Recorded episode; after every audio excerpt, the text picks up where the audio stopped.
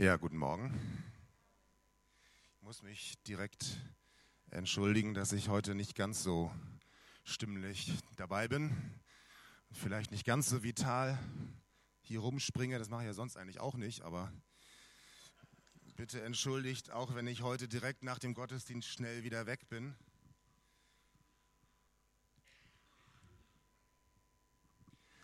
Ah, denn ich möchte am liebsten nach Hause. aber es ist trotzdem schön hier zu sein. Und äh, ich möchte euch eine Geschichte erzählen.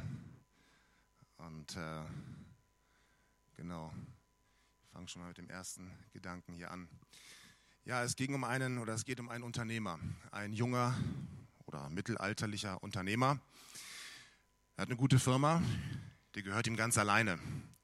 Da kann er selbst über alles verfügen, keine lästigen Aktionäre, keine Kompagnons, nach denen er sich richten muss, mit denen er sich absprechen muss. Er kann ganz alleine entscheiden und alles in dieser Firma gehört ihm. Alles, was eingenommen wird, jeder Gewinn gehört ihm persönlich. Er trägt natürlich auch das gesamte Risiko. Aber die Firma läuft gut, er hat ein gutes Produkt und er überlegt sich, ich möchte mich mit diesem Produkt global aufstellen. Und das macht man ja nicht einfach so. Dazu muss man ja erstmal die verschiedenen Märkte in den verschiedenen Ländern analysieren.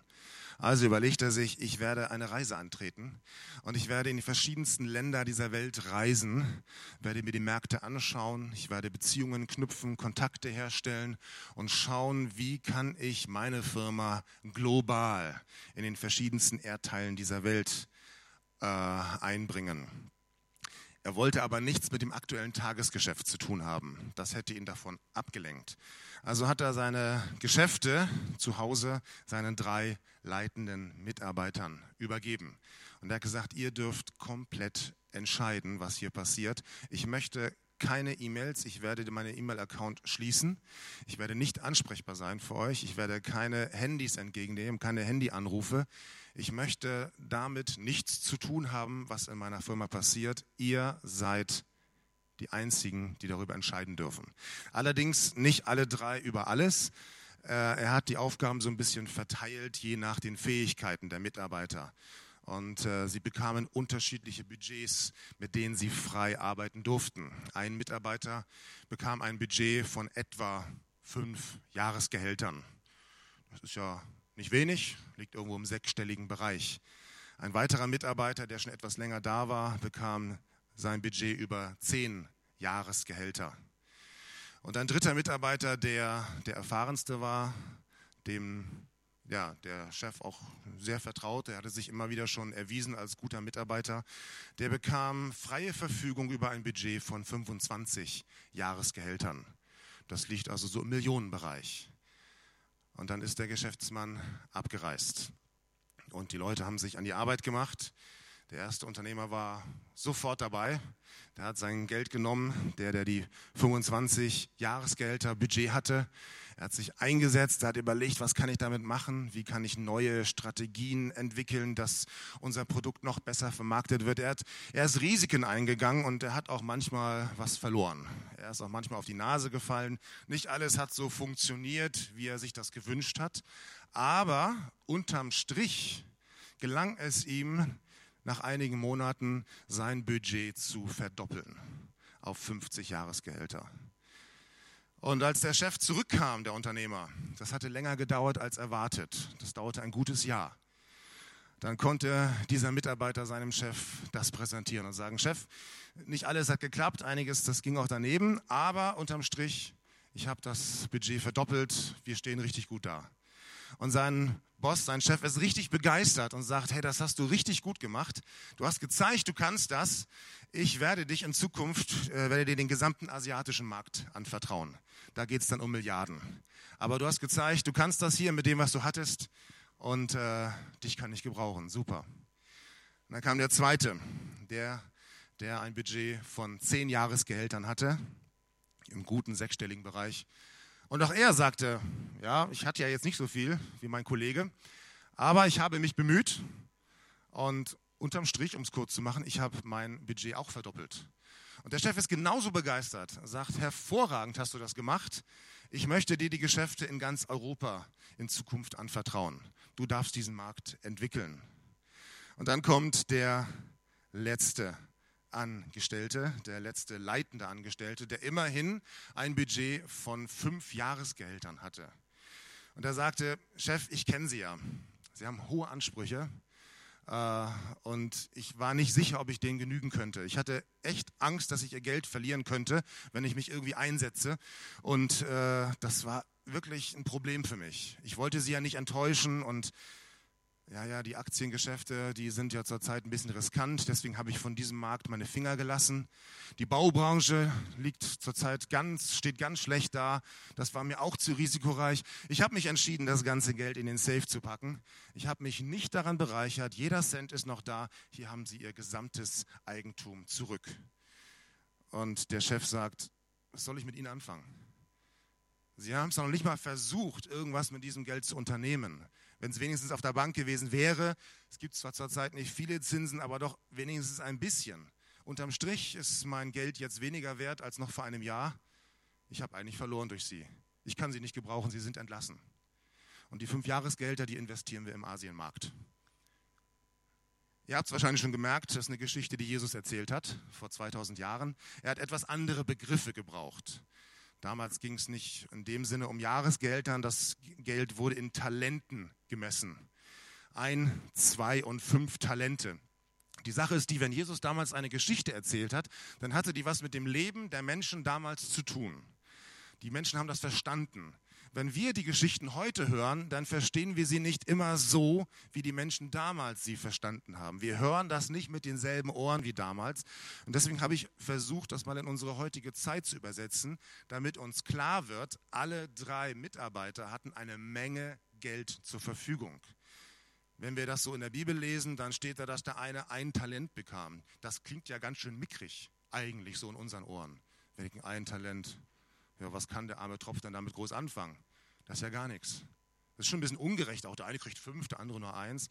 Aber wenn man das mal überlegt, ein Talent, das war damals eine Gewichtseinheit, gar keine Geldeinheit. Damit wurde etwas das Gewicht gemessen und man konnte, man kann so ungefähr sagen, dass äh, ein Talent ungefähr dem Wert von 6000 Denaren entsprach. Jetzt gibt es eine andere Geschichte in der Bibel, ein Gleichnis, wo Jesus äh, erzählt, wie Menschen in einem Weinberg arbeiten und einen Tageslohn vereinbaren von einem Denar.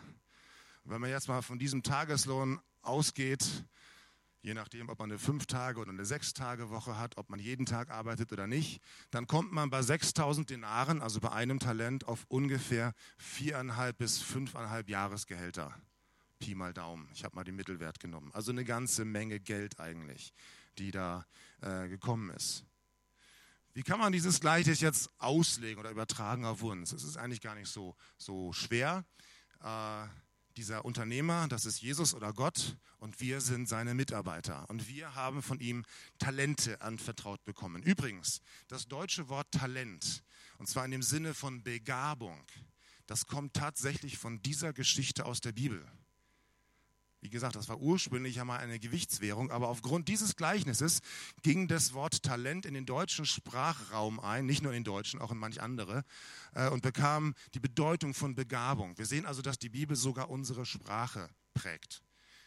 Das heißt, das Supertalent ist im weitesten Sinne eigentlich biblisch, wenn man so will. Aber ist vielleicht ein schlechtes Beispiel. So, auf alle Fälle, wir alle haben von Gott etwas geschenkt bekommen. Und mein erster Punkt heute ist der, der jetzt verschwunden ist. Wir sind alle überreich beschenkt.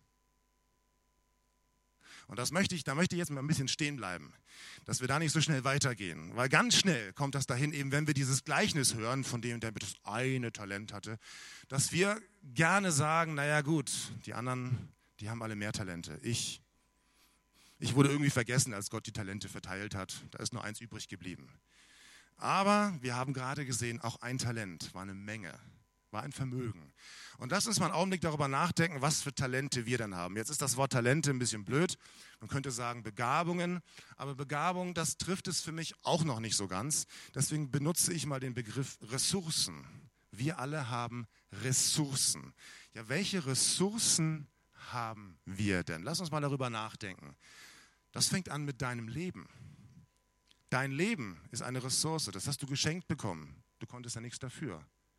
Hast du Gott einfach mal dafür gedankt, dass du leben darfst? Man, man kann morgens aufstehen und sagen, Mist, schon wieder ein neuer Tag. Äh. Oder du kannst sagen, danke Gott, ich lebe. Deine Gesundheit, die vermisst man ja oder dafür ist man ja meistens dann dankbar, wenn man, wenn man sie nicht hat, so wie ich. Also ich lag neulich im Bett mit Schüttelfrost, da kommen einem die verrücktesten Gedanken. Da denkt man über den Himmel nach und über Engel und so. Ist eigentlich Quatsch, ne? aber, aber es ist so, wenn man krank ist, dann merkt man erst, was man alles so hat, wenn man eigentlich gesund ist. Ja, Gesundheit ist ein unglaubliches Gut. Hast du das mal als, als Geschenk von Gott begriffen, als eine Ressource, die er dir gibt? Dann natürlich die ganz klassische Begabung, deine Talente, deine Fähigkeiten, was du so alles kannst. Da hat jetzt jeder unterschiedliche, mag sein. Aber ich glaube nicht, dass es irgendeinen Menschen gibt, der gar kein Talent, der gar keine Begabung hat. Habe ich noch nie erlebt, zumindest. Deine Intelligenz. Hast du Gott schon mal für deine Intelligenz gedacht, gedankt? Musst du ja jetzt nicht öffentlich hier im Gottesdienst tun. Ja, danke Gott, dass ich so intelligent bin. Das könnte falsch verstanden werden. Aber dank doch mal Gott, dass du intelligent bist. Das ist doch auch eine Ressource, die Gott dir geschenkt hat. Deine Erziehung. Ich weiß nicht, welche Erziehung ihr genossen habt. Vielleicht hat nicht jeder eine gute Erziehung genossen. Aber wenn du eine gute Erziehung hattest, hast du Gott schon mal dafür gedankt. Danke Gott, dass ich so viele gute Werte zu Hause mitbekommen habe, dass ich so ein Grundgerüst fürs Leben bekommen habe. Die meisten gehen darüber hinweg und sind froh, wenn sie zu Hause ausziehen können und dann können sie ihr eigenes Leben bestimmen. Ist ja auch in gewisser Weise richtig. Man muss ja auch selber gucken, wie man so sein Leben gestaltet. Aber eine gute Erziehung ist eine hervorragende, eine hervorragende Grundlage für das, was ich in meinem Leben anfangen kann. Hast du Gott dafür schon mal gedankt? Das ist eine Ressource, die du hast. Bildung die hat nun definitiv nicht jeder, aber in unserem Land ist das möglich. In vielen anderen Ländern nicht. Hast du Gott dafür schon mal gedankt? Die wenigsten Schüler danken Gott dafür, dass sie zur Schule gehen können. Meistens, wenn es dann vorbei ist, dann sagt man, ja, war vielleicht doch nicht so schlecht. Ich habe ja doch ein paar Sachen gelernt, die man tatsächlich auch anwenden kann. Und ich habe auch manchmal Denken gelernt. Das ist ja auch schon mal ein Ding, was man lernen kann. Ausbildung. Ganz, die ganze Welt beneidet Deutschland um das duale Ausbildungssystem.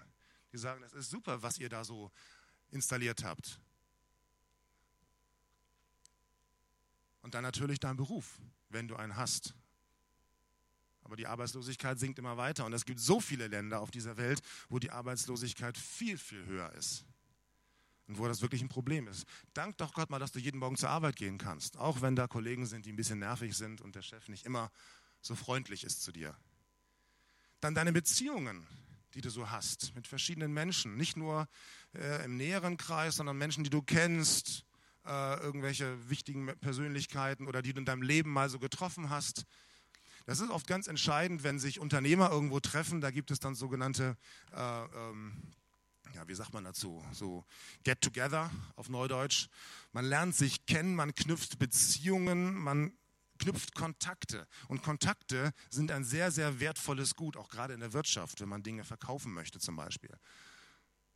Und dann natürlich deine Familie, deine Freunde, die dich auffangen, wenn es dir mal nicht so gut geht, denen du alles sagen kannst, wo du mal so sein darfst, wie du, wie du wirklich bist.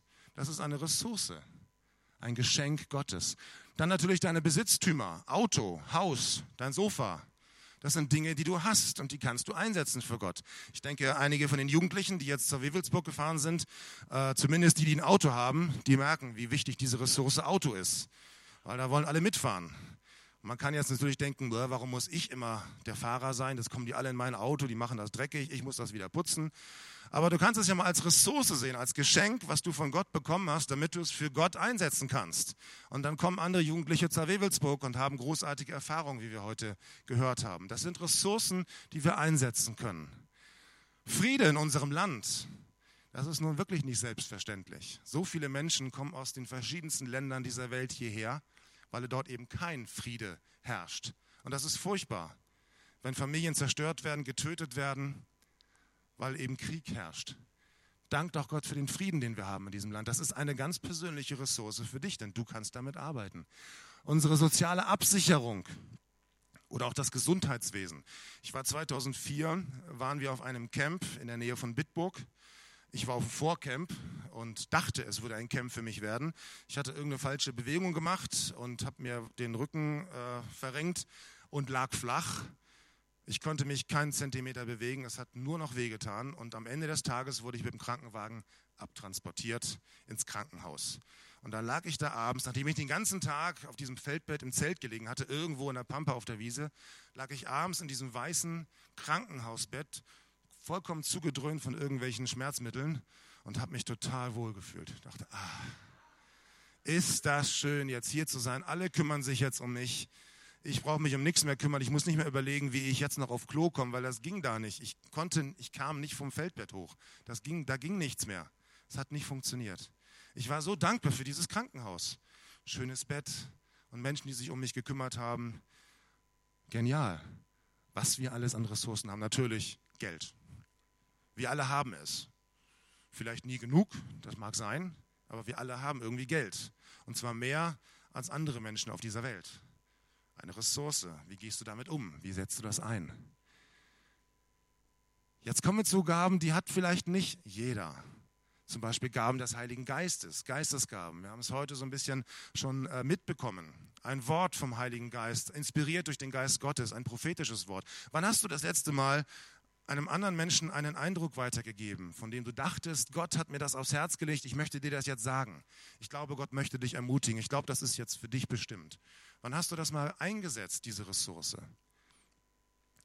Oder auch die Gabe Jesu, die Vergebung von Sünden, die Vergebung von Schuld. Wir haben heute schon von Vergebung gehört. Aber der Ausgangspunkt ist immer der, dass Jesus uns vergibt. Und wenn Jesus uns vergibt, dann können wir auch anderen vergeben. Aber das ist eine Ressource. Und dazu muss ich sagen, das ist eine Ressource, die jeder haben kann, wenn er möchte. Die verteilt Gott nicht mal an die einen und die anderen kriegen es dann nicht. So nach dem Motto, du bist jetzt unter dem, der nur ein Talent hat, da ist Vergebung gerade nicht drin. Doch Vergebung ist für alle drin. Das ist eine Ressource, die kann jeder haben, wenn er denn möchte. Oder abschließend noch die Gabe Gottes, wie es in einem Wort Gottes heißt, das ewige Leben. Und ich habe das mal ganz bewusst so aufgelistet. Das, steht jetzt, das sieht jetzt ziemlich voll hier aus. Aber genau deswegen habe ich das gemacht, um mal klarzumachen, was wir eigentlich alles haben. Ich vermute, die meisten von uns haben die meisten dieser Ressourcen. Mehr oder weniger.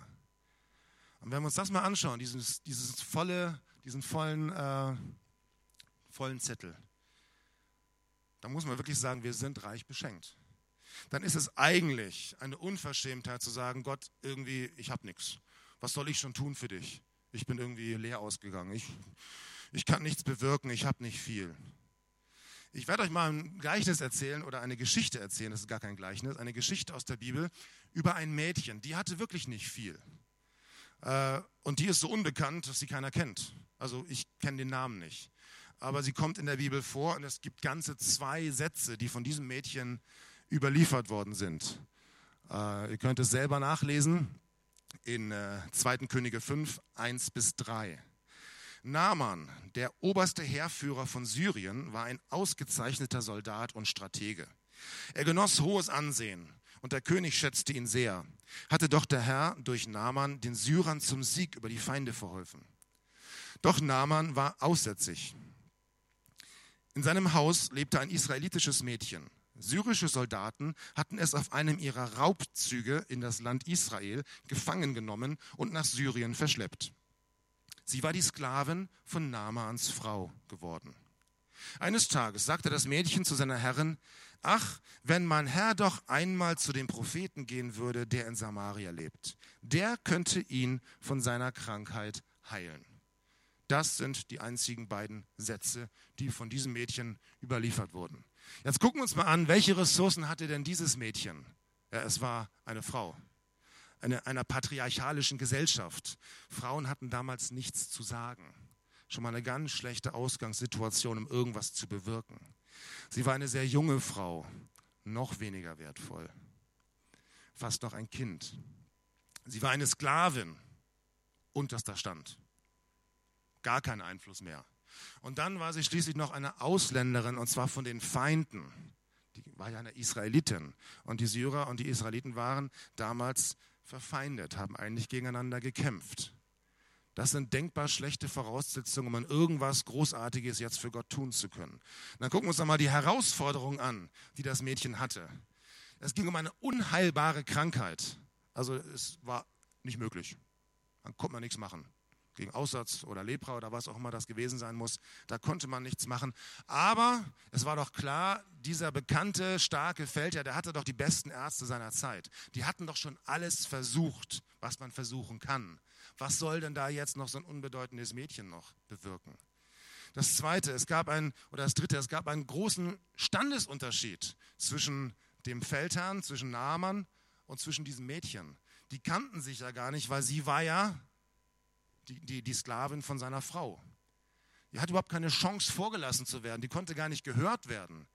Und wenn man sich das alles anschaut, muss man überlegen, wie soll man da irgendetwas bewirken? Und doch sagt dieses Mädchen zwei Sätze im Glauben. Und um es kurz zu machen, äh, Naaman hörte davon. Er zog nach Israel. Er landete schließlich beim Propheten Elisa. Der sagte ihm: Geh zum Jordan, tauch dich siebenmal unter und dann wirst du geheilt sein. Und genauso passierte es. Ich habe mal überlegt, was wäre denn, wenn nichts passiert wäre? Das Risiko war ja auch da. Und der Naaman wäre zurückgekommen. Wie wäre es dem Mädchen denn dann ergangen?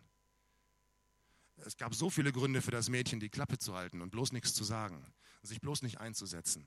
Und dieses kleine, unbedeutende Mädchen, von dem wir noch nicht mal den Namen kennen, hat möglicherweise auch die, die Beziehungen zwischen den beiden Ländern Israel und Syrien damals wiederhergestellt. Es ist großartig, was man alles erreichen kann. Wir sind überreich beschenkt. Und jetzt komme ich nochmal zu dem Satz, den wir am Anfang hatten. Wenn ich manchmal bedenke, welche riesige Konsequenzen kleine Dinge haben, bin ich versucht zu glauben, dass es gar keine kleinen Dinge gibt. Oder anders ausgedrückt, es gibt gar keine kleinen Gaben. Es gibt nicht wenig Talent oder wenig Ressourcen. Wir alle sind überreich beschenkt. Und das wäre ein Affront gegen Gott selber, wenn wir sagen würden, ich habe nichts oder nicht viel. Wir haben sehr viel.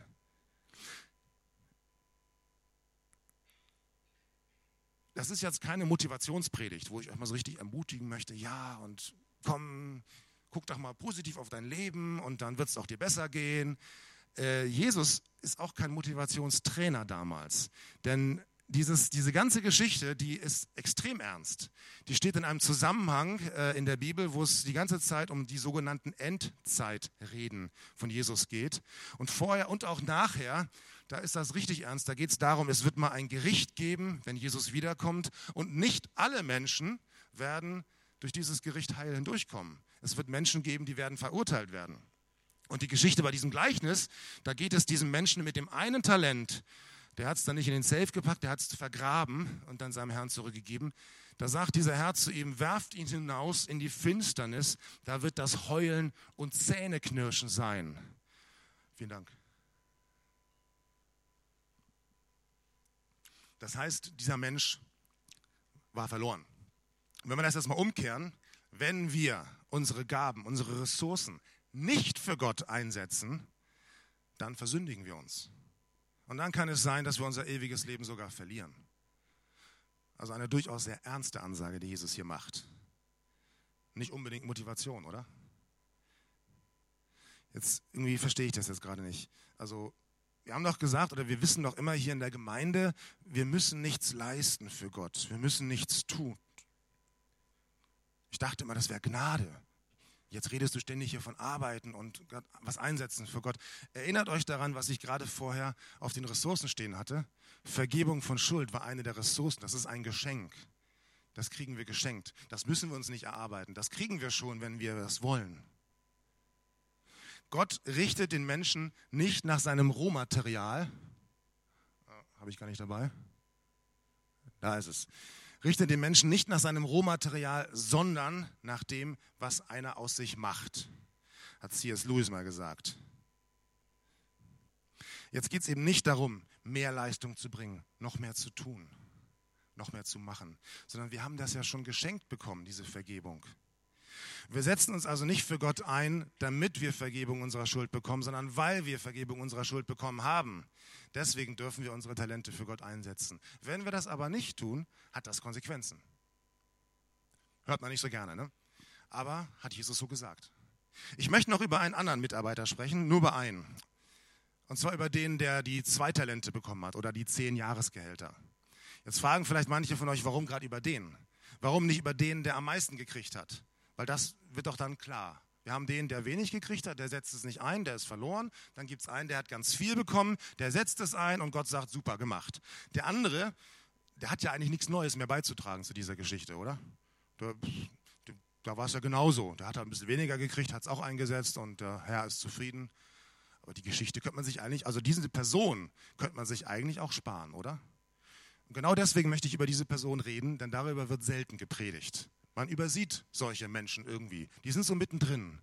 Das sind so die Normalen, die Normalbegabten, die Normalos. Ich vermute mal, dieser Mensch repräsentiert die meisten Menschen von uns.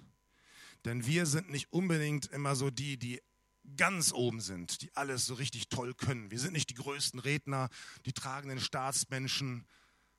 Und wir sagen auch, okay, vielleicht sind wir auch nicht die großen Loser oder wir setzen uns ja ein für Jesus. Wir sind so dazwischen, ganz oft.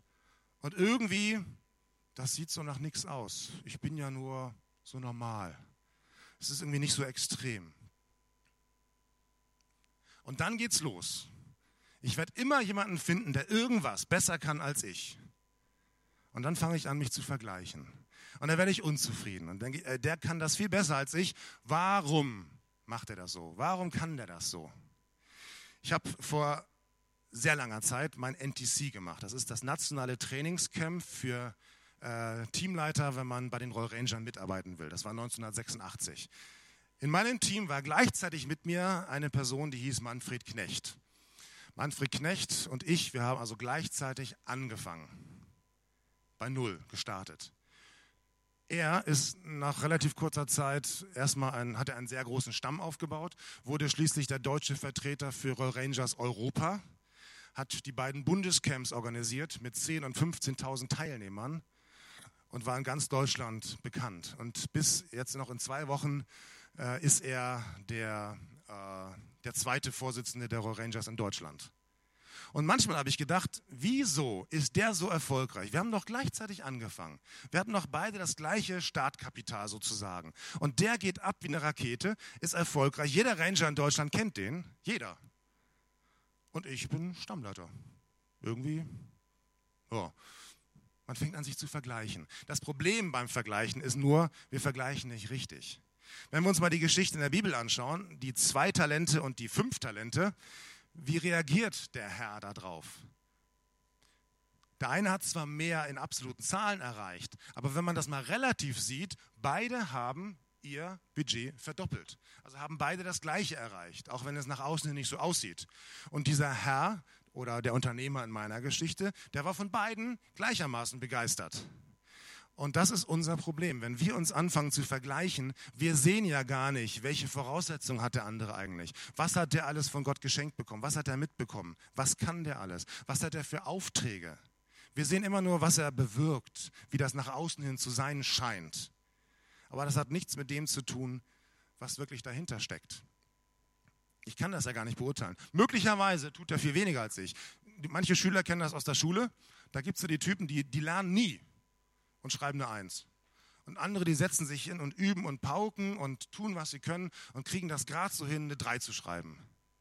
Und sind ärgerlich, weil sie sich vergleichen. Aber die haben eigentlich viel mehr getan. Und Gott bewertet das irgendwann einmal ganz anders als wir, die wir nur das Sichtbare sehen. Also möchte ich sagen, fang nicht an, dich zu vergleichen mit anderen Menschen. Du bist überreich beschenkt, ja. Aber vergleich dich nicht mit anderen, denn das ist äußerst ungesund. Wenn du damit anfängst, und das ist unter Pastoren genauso, ja, die gucken auf andere Gemeinden, ein anderer Pastor, der ist erst seit zwei Jahren da und die Gemeinde hat schon doppelt so viele Mitglieder. Und alle anderen Pastoren sagen so, äh, wieso schafft er das? Und ich predige doch genauso gut wie der. Und bei uns passiert irgendwie scheinbar nichts. Es gibt sogar eine Stelle in der Bibel, da heißt es, dass Gott jedem Menschen ein unterschiedliches Maß des Glaubens gibt. Also fang auch nicht an, ein Glaubensding dich zu vergleichen mit anderen. Wenn du denkst, der andere, der hat viel mehr, der erlebt viel mehr mit Gott. Der kann viel stärker an Gott glauben als ich. Irgendwie mir fällt das so schwer, ich habe so viele Zweifel. Und wenn du dann anfängst, dich zu vergleichen, das tut dir nicht gut. Besinn dich doch mal auf das, was du hast von Gott, was Gott dir geschenkt hat, was du kannst. Es geht nicht darum, dass wir alles Mögliche tun. Es geht nicht darum, alle Dinge richtig zu tun, sondern die richtigen Dinge zu tun. Das, was Gott dir aufs Herz gelegt hat. Denn wir alle sind unterschiedlich. Und dazu musst du kein Pastor sein. Das Mädchen, die Geschichte von diesem Mädchen damals, sie zeigt das ja. Das kannst du in jedem Berufszweig auf jede Art und Weise machen. Ein kurzes Beispiel so zum Ende hin. Ich habe von einem Geschäftsmann gehört, der war sehr erfolgreich und äh, hat sich irgendwann entschieden, ich werde meinen Beruf an den Nagel hängen und will vollzeitig in der Gemeinde mitarbeiten. Das Problem war, die Gemeinde hatte erst nicht so viel Geld und hat gesagt, wir können dich aber nicht bezahlen. Und da sagte er, ja, kein Problem, ich habe so viel Geld verdient, ich kann mich selbst finanzieren, kein Thema. Und so arbeitete er in der Gemeinde mit und finanzierte sich selber. Dann ging es darum, er wollte mitarbeiten in einer Gemeindeneugründung in einer anderen Stadt. Und dann zog er dahin mit seiner Familie, hat den Ort gewechselt, aber auch da waren keine Finanzen da. Also entschied er sich, wieder in seinem Beruf als Werbefachmann einzutreten und hat vollzeitig wieder in seinem säkularen Beruf gearbeitet, um damit die Gemeinde zu finanzieren. Also man kann auf ganz, ganz unterschiedliche Art und Weise dazu beitragen, dass Gottes Reich gebaut wird. Man kann auf so unterschiedliche Art und Weise Gott dienen. Wir müssen das nur erkennen. Was habe ich eigentlich? Was hast du? Es geht nicht darum, wie viel du hast, sondern wie du mit dem, was du hast, umgehst. Und ich möchte euch heute Morgen dazu auffordern. Ich bitte das Lobpreisteam nach vorne zu kommen und ein bisschen zu spielen. Und ich möchte euch herausfordern, mal darüber nachzudenken. Was habe ich eigentlich von Gott geschenkt bekommen? Was habe ich für Ressourcen? Was habe ich für Begabungen? Was kann ich alles? Das ist mehr, als du vielleicht in der Vergangenheit gedacht hast. Vielleicht ist dir noch einiges eingefallen, als ich diese Liste hier aufgezählt hat, gezählt habe. Denk mal selber jetzt mal darüber nach. Gott, was hast du mir eigentlich alles geschenkt? Lass uns mal einen Augenblick, Augenblick still sein und überlegen.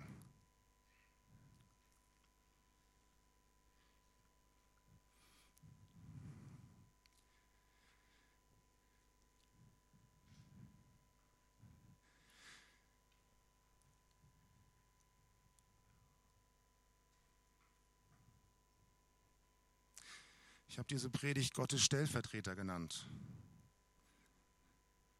Und damit ist nicht der Papst gemeint, sondern wir.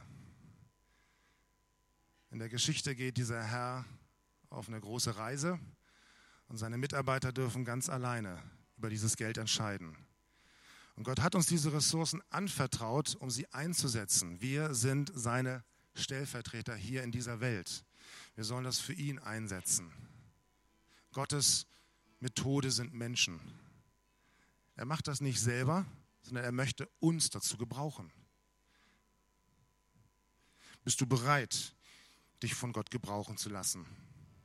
Bist du bereit, das, was du hast, einzusetzen für ihn? Vielleicht gibt es eine Ressource in deinem Leben, die dir noch fehlt. Vielleicht hast du keine Vergebung von Schuld und von Sünden. Vielleicht trägst du das noch mit dir rum dann lade ich dich jetzt direkt ein, sag das mal Gott. Und bitte Gott, Herr Jesus, schenk mir Vergebung meiner Schuld, schenk mir Vergebung meiner Sünden. Ich brauche dich. Ich brauche das ewige Leben von dir. Denn diese Ressource, dieses Geschenk ist für jeden da. Du musst es einfach nur nehmen. Und ansonsten sehen wir all die anderen Fähigkeiten, Möglichkeiten, die wir haben, mit unserem Haus, mit unserem Garten, mit unseren Mitteln, mit unseren Beziehungen, mit unseren Kindern, die wir so haben, Kontakte. Wie kannst du das einsetzen für Gott? Nicht als Druck, nicht du musst noch mehr tun, sondern aus Dankbarkeit, aus Liebe, aus Verbundenheit mit Jesus. Wer bedauert wohl auf dem Sterbebett, dass er nicht mehr Zeit im Büro verbracht hat? Kaum einer. Auch Zeit ist eine Ressource. Wie gehst du mit deiner Zeit um? Auch mit deiner Lebenszeit. Planst du, ja, für Gott, für den arbeite ich dann, wenn ich 50, 60 bin, wenn ich in den Ruhestand gehe, dann kann ich mich für Gott einsetzen. Wie gehst du mit deiner Zeit um, mit deiner Ressource?